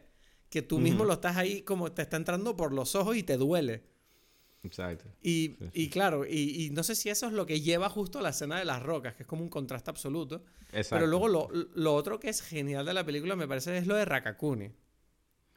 Ajá, eh, bueno, ese no es mi otro momento, pero di tú, o sea, el Rakakuni es muy bueno, ¿no? El Rakakuni es muy bueno y, y ¿sabes qué pasa? Que me llama mucho la atención que justo los Daniels hayan elegido Ratatouille para hablar de algo absurdo porque yo no sé si esto lo he hablado contigo aquí en Dime Pelis, pero te juro que yo Ratatouille es de las pelis de Pixar que a día de hoy sigo sin entenderla. Digo, esta película es muy rara. ¿Qué coño es esta historia de un ratón que le tira del pelo a un tipo y lo maneja como si... O sea, es un universo en el que si tú coges a alguien por la cabeza, de repente lo controlas. No entiendo nada y eso no se explica. Y, y es como que... No sé, es como que yo siempre que veo Ratatouille es como no, no, no sé, no soy capaz de suspender la idea de... Claro, porque la gente ve la película y es como, bueno, sí, le coge el pelo y el tipo ya lo maneja. Ok, no supero, esa, no supero esa premisa, yo no, las, no la supero. O sea, yo estoy toda la película viéndola, no tiene sentido esto, no entiendo por qué coño le está tirando el pelo y eso significa algo, no lo entiendo. Es como, incluso hay un momento de la película donde el tipo no quiere hacer algo y el ratón le obliga. Exacto. Y es como, y es como, pero no entiendo si solamente le está tirando del pelo. En fin, todo ese tema, y a mí siempre fue un problema para mí. Y claro, cuando de repente veo que en esta película cogen esa premisa para decir esto es una estupidez de otro universo, que además es con un mapache, y ahí como dije, bueno, ahí me ganaron ahí que fue como bravo. O sea, yo dije, aquí es donde yo pensé como, me encantaría sentarme a tomarme una caña con, con estos tipos, los Daniels. Pero, pero, pero, pero lo interesante es que sí tiene como un contexto siempre en general, o sea, de mm, relación de desarrollo emocional. Y exacto, emocional y simbólico, ¿no? Hay como, como ahí, como del, eso, como el, como la manipulación, ¿no? Es literal, la manipulación. Claro. Y, y, es como que es un tema importante porque toda la película está basada en como las manipulaciones de la familia, ¿no? Entonces... Exacto, sí, sí, sí, sí. No, y además por eso es una película que habla mucho sobre el trauma generacional que se va transmitiendo uno a otro y cómo en realidad todos intentamos parar esa, esa, esa, mierda que nos viene de nuestros padres. Claro. Y entonces, claro. Sí, ajá. Di, tú. No, digo que tú ves que el personaje de Evelyn tiene su propio trauma y dolor que le dio su padre y ella se acaba de dar cuenta de que ella le está transmitiendo eso a su hija, a su manera. Exacto. Y claro, ella, ella está intentando detener eso. Y lo, lo más bonito de la película es, es, que te das cuenta que dentro de toda su estupidez es que es capaz de envolver la idea de esta familia que está buscando la manera de reconectar entre todos, pero la manera en que la película te lo muestra es a través de combates y de estupideces y de, y de, y de bagels eh, de agujero negro, ¿sabes? Esta bagel, que lo de bagel tenemos que hablarlo porque es un, creo que es una cosa muy americana que yo no entendí del todo. Y, y, claro, a mí, me, por ejemplo, me emocionó mucho la parte donde el abuelo finalmente se da cuenta de lo que él está haciendo porque Evelyn empieza a actuar como Waymond, ¿no? Como con cariño en vez de violencia, con entendimiento y comprensión en lugar de eh, imponer su punto de vista. Y el abuelo cambia de opinión y tú ves que la, la, escena final donde ellas están agarrando a esta hija para que no desaparezca literalmente de la familia, en realidad lo consigue ella porque toda la familia detrás de ella la está apoyando y tirando de ella, ¿sabes? Exacto, exacto, exacto, exacto. Es que, es que ahí vuelvo a lo de... Lo que me parece genial es cómo estos tipos logran mezclar las simbologías con... O sea, tienen sentido, ¿no? Entonces, para mí, cuando tú decías esto de lo de las familias, a mí siempre me recuerda algo que... Eh, lo digo porque no tiene nada que ver... O sea, tiene que ver con la película, pero, pero es, en otro contexto, que es como que yo recuerdo que, que, en alguna vez, no sé, como yo estoy en este colegio católico y, y había como la conversación de que un pecado, no sé, dura, había como la, un concepto de la Biblia, algo así como un pecado dura siete años más siete por siete, no sé, que es como que dura miles de años, ¿no? Para decir la cosa. Y era como que, ¿qué significa? esto? O sea, esto es una cosa que para mí no tenía ningún sentido, ¿no? hasta que en algún momento como que entre, o sea, pillé algo que, que, es como lo que tú dices, eh, lo que sucede en esta película, la sensación de lo que significa como que, bueno, tú tomaste esta decisión, lo cual te hizo que tu familia te viera de esta forma y eso, esas consecuencias no, no las vives solamente tú, sino que la viven tus hijos, la viven tus nietos y así se va reproduciendo eternamente, ¿no? Es como que un, una, una, decisión, ¿no? Tiene como unas consecuencias mucho más fuertes de las que tú crees, ¿no? Entonces es sí, como porque que si todo... Exacto, y si la hiciste mal, si además fue como una mala decisión, es como que, uff, o sea, es como que nadie se va a salvar de eso, ¿no? Es que lo, lo curioso de esta película es que utiliza el concepto del multiverso, no como o sea, sí lo utiliza como un elemento de espectáculo y, y, como una especie de herramienta para poder hacer todas estas locuras. Pero el motivo por el que ese multiverso está ahí no es solo para eso, sino para hablar de los arrepentimientos que tenemos en la vida. Y eso es, ves, ahí es donde te digo siempre que me encanta cómo estos tipos montan sus historias porque da igual lo que lo absurdo que sea, que es lo que están contando, siempre tiene un motivo, un significado. Y todo este multiverso, tú ves que además se desarrolla en la película. Tú ves que Evelyn ve cómo es su vida eh, habiendo tomado otras decisiones y tú la ves que ella se tiene que enfrentar a sus arrepentimientos y a, y a las cosas que se ha perdido. Y al final del día la conclusión que ella saca es como, mira, yo tengo que disfrutar de lo que tengo porque al final del día, ¿sabes? Todos tenemos cosas buenas de las que podemos sentirnos orgullosos. Y ella, en este caso, en su realidad, es su hija, a la que quiere salvar. Y lo consigue, en cierta manera, gracias al amor que le da su marido y su padre, ¿sabes? Que es como que el personaje del marido, por ejemplo, me parece fundamental para el, desarrollo de la trama, que es el tipo que, que, trae esta historia, claro, dentro de todo este combate emocional, porque en realidad todo el combate que tuvimos en la película es figurativo, o sea, es como, el mensaje de la película es como todos nos peleamos para, para, para, para conseguir lo que queremos, ya sea, bueno, obviamente la película te lo muestra físicamente, pero yo creo que el significado de las peleas es que es emocional completamente, porque es básicamente una madre enfrentándose a su hija que, que básicamente ha decidido que, que, no quiere tener una relación cercana con su madre porque la hace sufrir, porque no la acepta como ella quiere que la acepte, ¿no? Sí, sí, Pero lo interesante es que, que, el, que dices allí, que es que también la eh, y, eh, o sea, que, que, el abuelo también forma parte de este problema porque la madre tiene el problema con el abuelo. Entonces es como que todo, todo suma, ¿no? No, y esto lo estaba diciendo para referirme al personaje de Waymon, que es como este personaje que demuestra que sí, tú puedes luchar por las cosas a veces, pero también a veces en vez de luchar, a lo mejor hay que simplemente mostrar entendimiento. Y esa es una, es una herramienta tan válida como los puños o como los gritos o como lo que tú quieras, ¿sabes? Es como... Y me parece un mensaje bastante enternecedor, sobre todo para la gente, yo que sé, como yo, que hemos ido, y como tú, que hemos ido a terapia y entendemos perfectamente el valor de ser capaz de resolver los conflictos que tenemos con las personas en nuestro entorno eh, a través de la empatía, ¿sabes? Que es como que es sorprendente cómo uno es capaz de de solucionar conflictos o de desenredar movidas eh, siendo capaz de entender qué es lo que pasa enfrente, ¿no? Y me gusta mucho el mensaje porque además lo hace, como tú dices, ¿no? Eh, presentándote esta, esta película caótica, pero al mismo tiempo luego resolviéndolo de una manera diciéndote que, hey, pero este caos, aunque sea divertido, no es necesariamente lo cool, ¿sabes? Es como igual, o sea, a mí me encanta, por ejemplo, la parte donde ella empieza a pelear y lo que hace es solucionarle la vida a la gente, ¿no? En cada combate. Como que le, hace un masaje a este, le presenta a una mujer al otro, le, le, hace como sadomaso al otro, o sea, y es como, bueno, esto es maravilloso, o sea, me parece súper gracioso. Sí, eso, eso, es que, es que lo interesante, yo he escuchado como que mm, hay gente que no le gusta como el final, como que pareciera que el final no, no responde a la promesa que se hace cuando se abre todo el multiverso. Y yo no estoy de acuerdo con eso. Yo siento que lo hace mm. de una forma genial porque la película siempre estaba como que... Em, estaba basada en esta idea muy básica y muy, o sea, reconocible y nada extraordinaria de, de los problemas familiares, ¿no?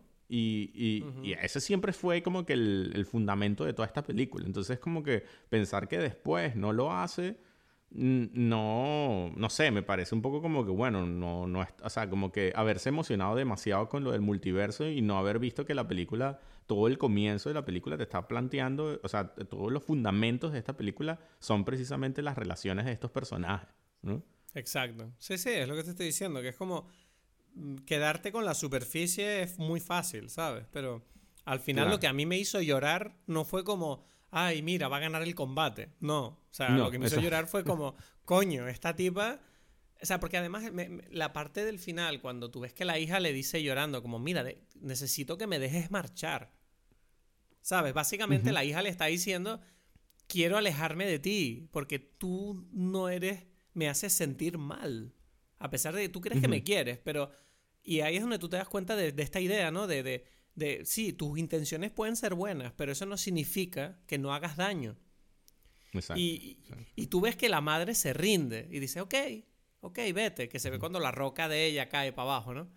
Exacto. Y tú, ves, y, tú, ves que de repente es como que la madre, la misma madre, Evelyn, dice, o sea, ella dice, le acabo de dar lo que ella quiere, pero no es lo que yo quiero.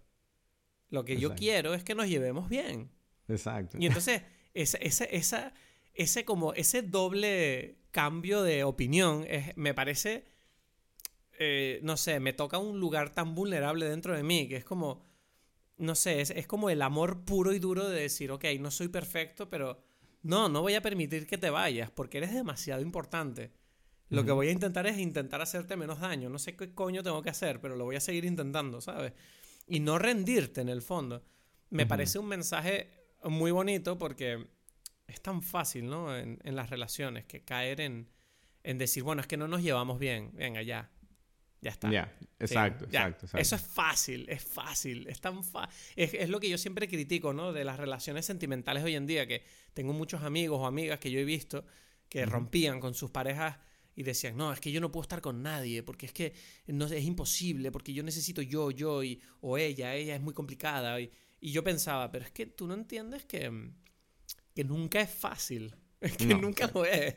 O sea, la idea del amor que nos presentó las películas hace 20, 30 años, esta idea romántica que se instauró en la sociedad, no existe. No existen las relaciones fáciles, no existen las amistades de verdad fáciles, no existen los... Nada. O sea, todo es trabajo, aguantar y trabajar. Y es como que esta película siento que habla, dice exactamente eso. Es como Incluso lo dice a todos los niveles, porque lo dice a nivel familiar y lo dice a nivel sentimental también con su marido y Waymond. Exacto. Sí, sí, sí, sí. y es, como. y volvemos al título, ¿no? Todo a la vez en todas partes. Lo dice todo. O sea, es como con el abuelo, con el marido, con la hija.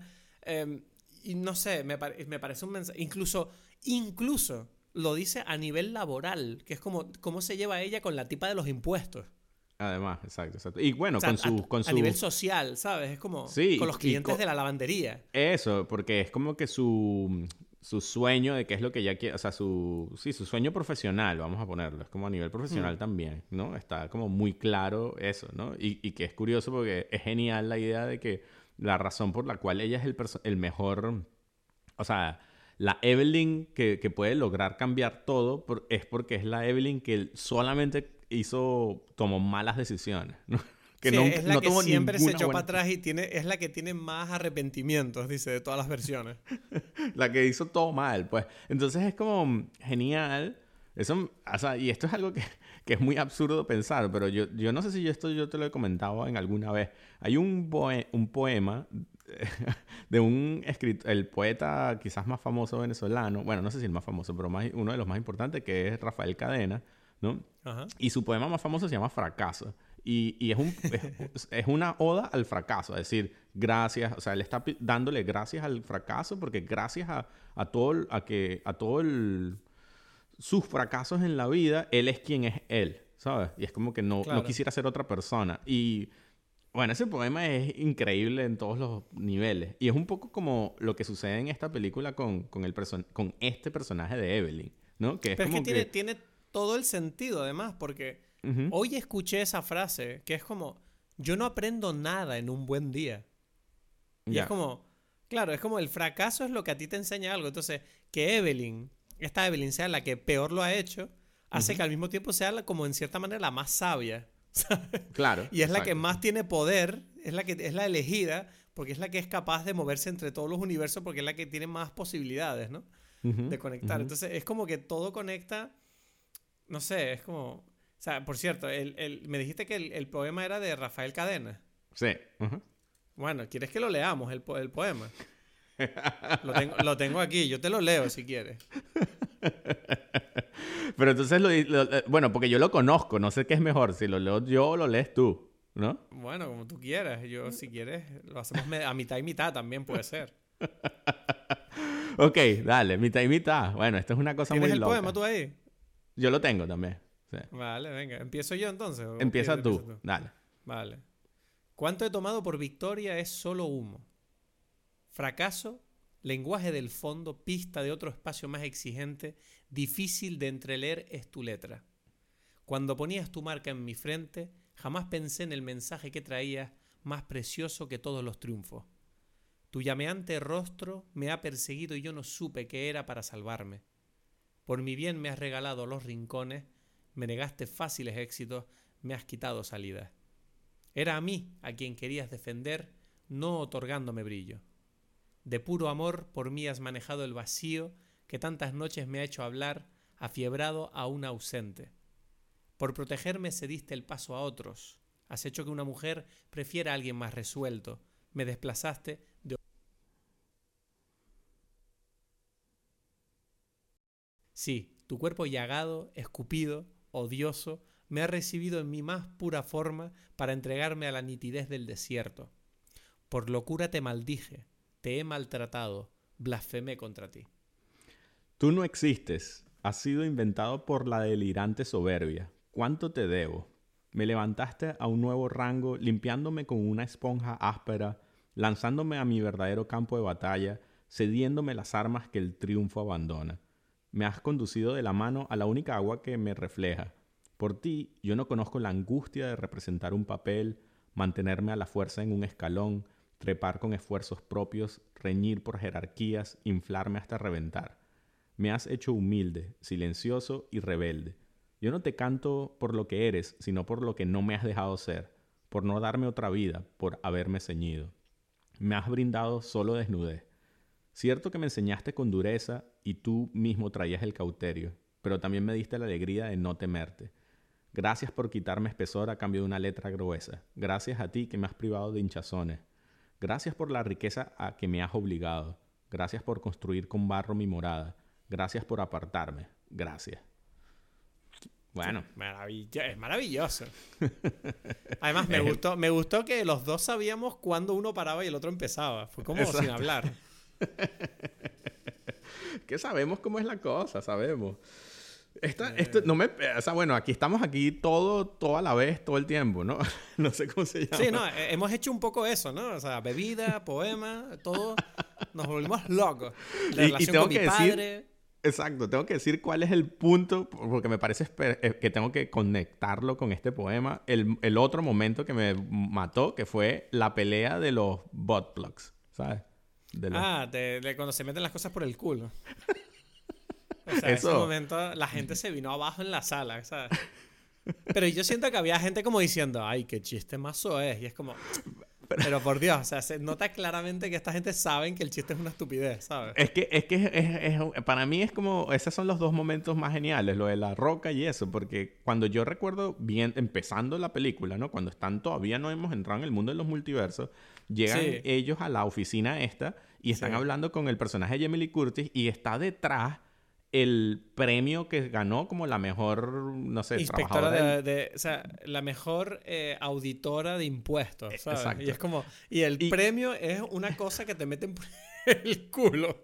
Y yo, yo cuando yo lo estaba viendo, yo decía, no puede ser que es esto. O sea, pero, pero todavía no lo habían mencionado. Y de repente lo mencionan. Y yo ya estoy ahí como que, bueno. O sea, este nivel de, de, de, de, de llegar a como... es genial. Y de repente lo mencionan y yo me había quedado con que, muy bien, ya lo solucionaste esta duda que yo tenía. Y no, vuelve, ¿sabes? De la mejor forma, ¿sabes? Vuelve, pero Sí, con sí, sí. furia, ¿no? Es como... Es genial, tío. O sea, Y es como nunca, o sea, es como que creo que es algo inigualable, como llegar a ese punto de decir como, una pelea donde dos tipos se están peleando por quién se mete primero. Se mete algo por el culo, ¿sabes?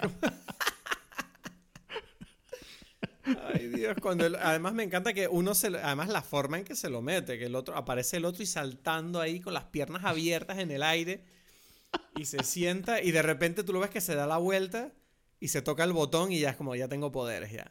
¿Sabes cómo? ¿Sabes? Como encima el tipo ni siquiera, ¿sabes? Como es épico el momento, se supone. Exacto, exacto. se supone. Bueno, y cuando la hija, la hija también se empieza a pelear con los policías con las pollas. Ajá, uff, ya, ya, ya.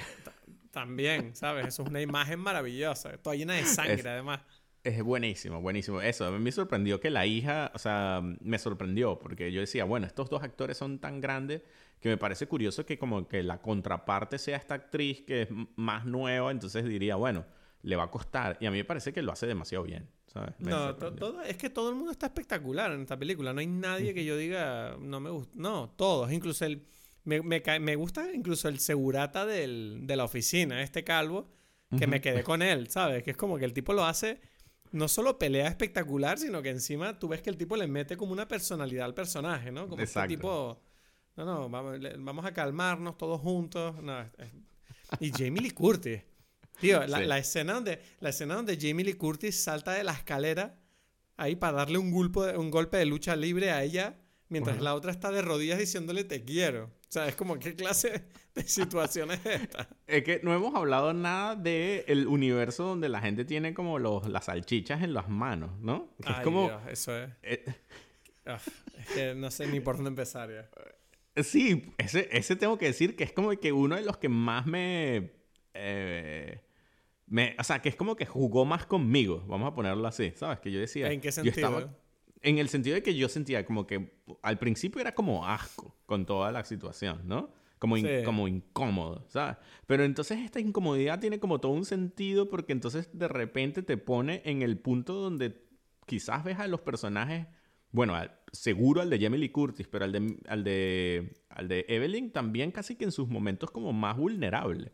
Y entonces es como muy raro, ¿sabes? Como sentir esta cosa de, uff, estos personajes tienen como unas emociones como muy muy, están como muy a flor de piel y donde tú sientes como que un poco de tristeza y lástima por estos dos personajes en, el, en la situación más ridícula y que a mí me daba hasta asco de, de, la, de, las manos estas con, con dedos de, de, salchichas.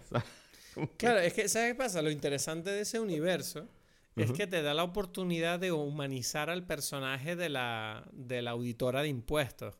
Porque de repente te das cuenta que esta tipa también quiere que la quieran y hay un universo donde precisamente ella tiene una relación con Evelyn.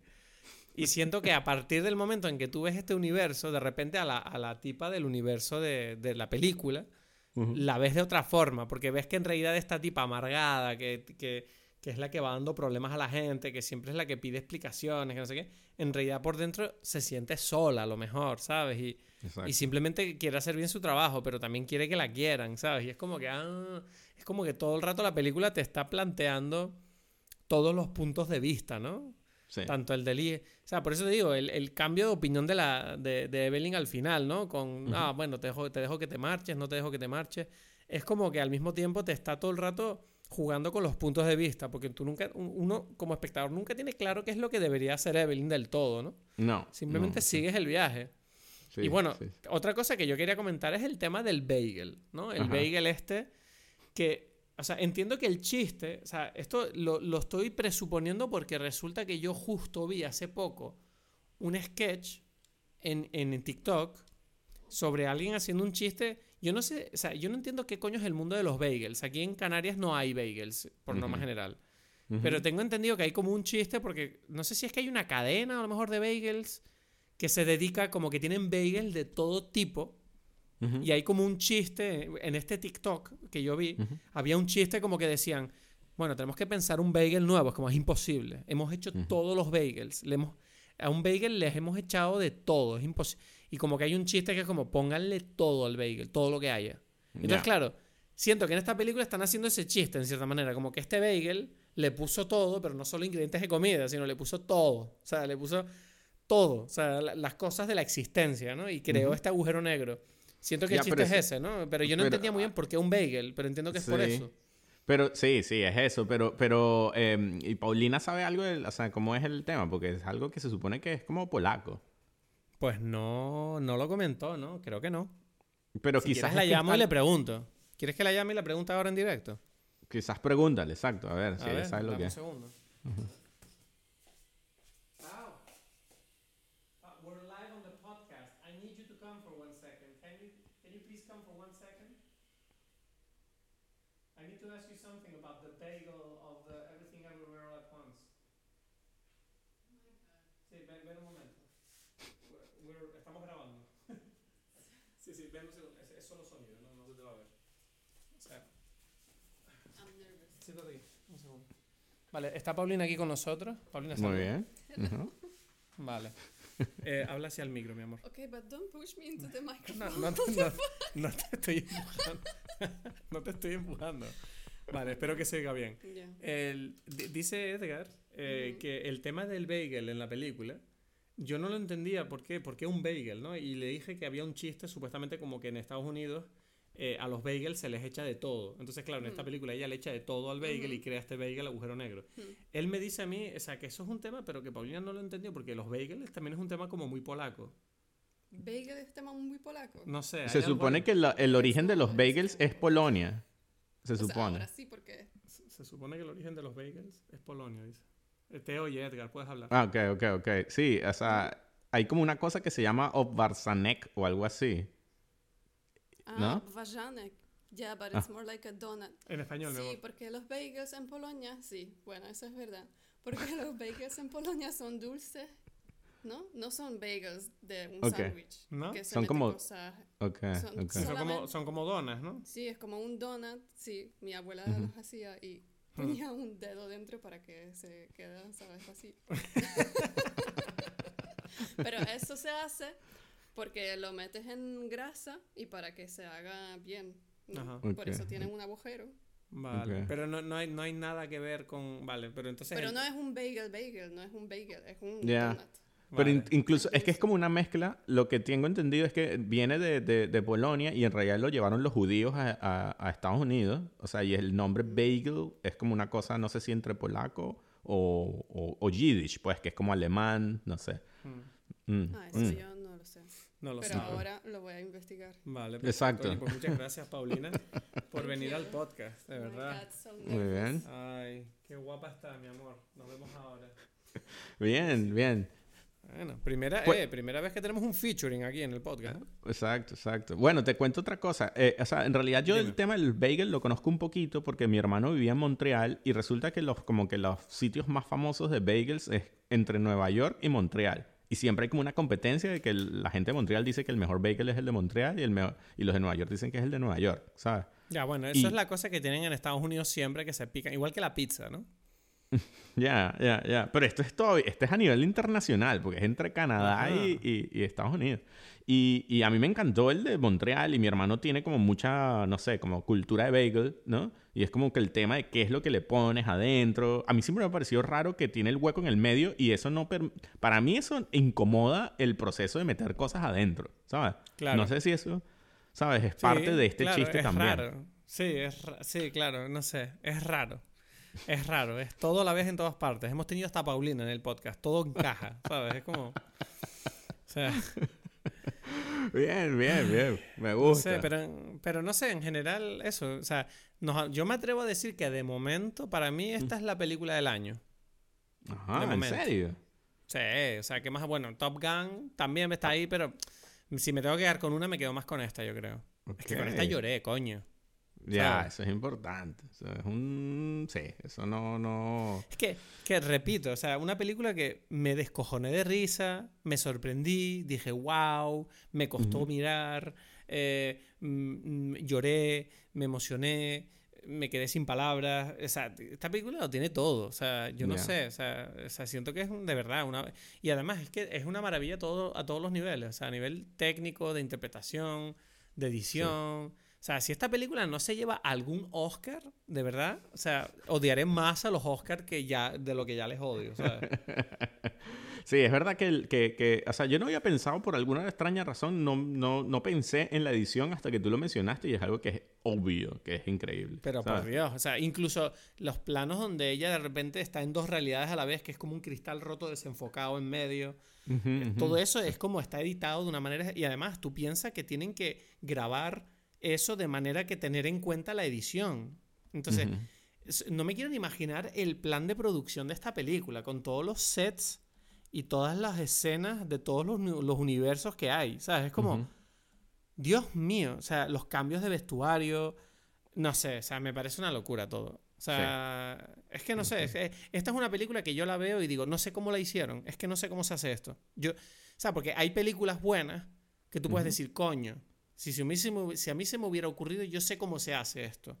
Pero esta de verdad es una película que yo la veo y digo, yo no sé hacer esto, yo no, no se me ocurre cómo coño hicieron esto, no sé qué, qué tiene, o sea, de verdad, increíble. O sea, esto es una Mm, locura. sí, sí. Es como un truco de magia, es un truco de magia lo que Es acabo un de ver. truco de magia, exacto, exacto. Y para mí, o sea, estamos hablando de todo esto y creo que lo que a mí más me, me, me- me sorprende es esta cosa que quizás es menos técnica, pero es el, el- el control del tono, ¿no? De cómo controlar que, Exacto. que, que sea una película que es como absurda, tonta, pero...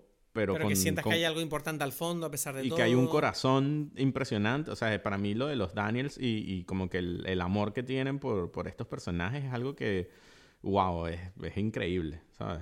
Es, es muy complicado de hacer también, ¿no? Y de transmitir. Entonces, Es no una sé. pasada. o sea, sí. no sé, o sea, ¿será que, ¿será que los Daniels son nuestros nuevos...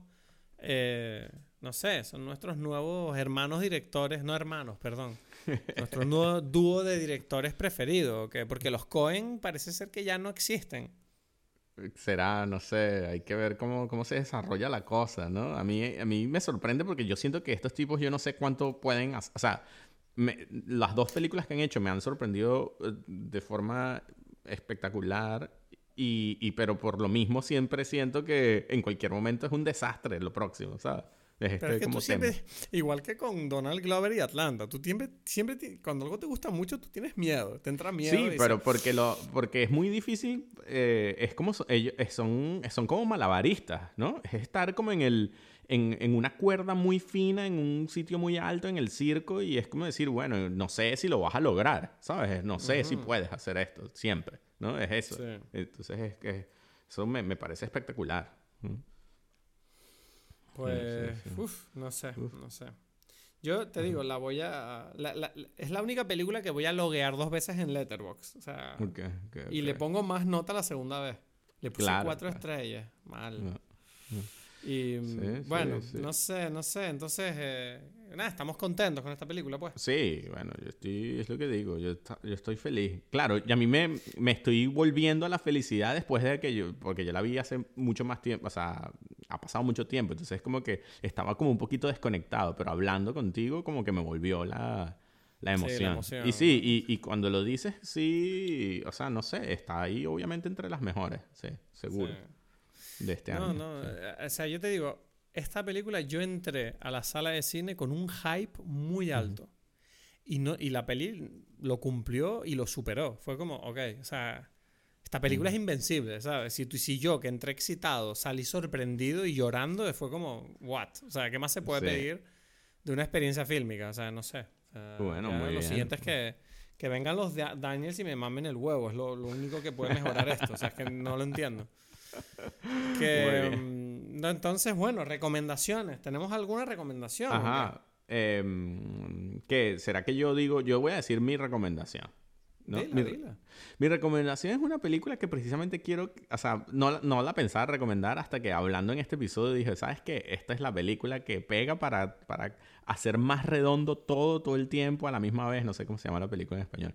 Y es eh, Chip y Dale, Chip and Dale Rescue Rangers. ¿Pero qué Ahí me estás está. contando? ¿En serio? o sea, esto no es coña. Pero ¿por qué, por qué viste esa película? Esa es mi pregunta. O sea, tú me comentaste eso en WhatsApp y pensé que estabas de coña. No, no, no, no, no, no, no. ¿Pero ti te o sea, gustaba Chip and Dale o qué? ¿El original? Sí me gustaba, pero, pero, pero no por eso fue que la... O sea, no fue por eso, porque yo... O sea, cual- todos estos remakes, todo esto me parece como un desastre de entrada, de principio a fin. eh, fue porque leí cosas que me llamaron la atención. A y mí tú no yo sabes- leí tú- una cosa, yo leí una cosa de la película. Ok, ok. ¿Tú ya sabes de qué va la película entonces? Eh, no, no sé, o sea, sé que la película va de que Chip y Dale son como, como que uno se queda en lo antiguo y el otro se moderniza a la animación moderna. Y aparte de eso sé lo de Sonic, que lo de Sonic me enteré. Ya, vea, pero eso da igual. O sea, no, o sea, es que... Entonces no sé em, más, yo no sé más, no sé más entonces. Ok, bueno, entonces casi que mejor que la veas y ya, ¿sabes? No te, no, prefiero Sí, como pero no, no hace decir- falta ver la primera, porque yo no recuerdo la primera. No, no hay ninguna primera. ¿Cómo que no? El Chip and Dale tiene hay- Rescue Rangers, hay una película original. Una serie, era una serie. Era una serie. Era una serie de televisión, con así como, qué como con- los patoaventuras, ¿sabes? ¿Qué- con, qué, ¿Y qué- con qué película estoy confundiendo entonces yo Chip y Dale? No, no había una película de, de estos, ¿no? No sé, pero da igual. Todo, todo eso da súper igual. o sea, no, no, vale. no, no. O sea, eh, o sea, Vale. en realidad estos personajes son como los personajes de una serie de televisión, o sea, de así, como, lo, como eh, ¿cómo es?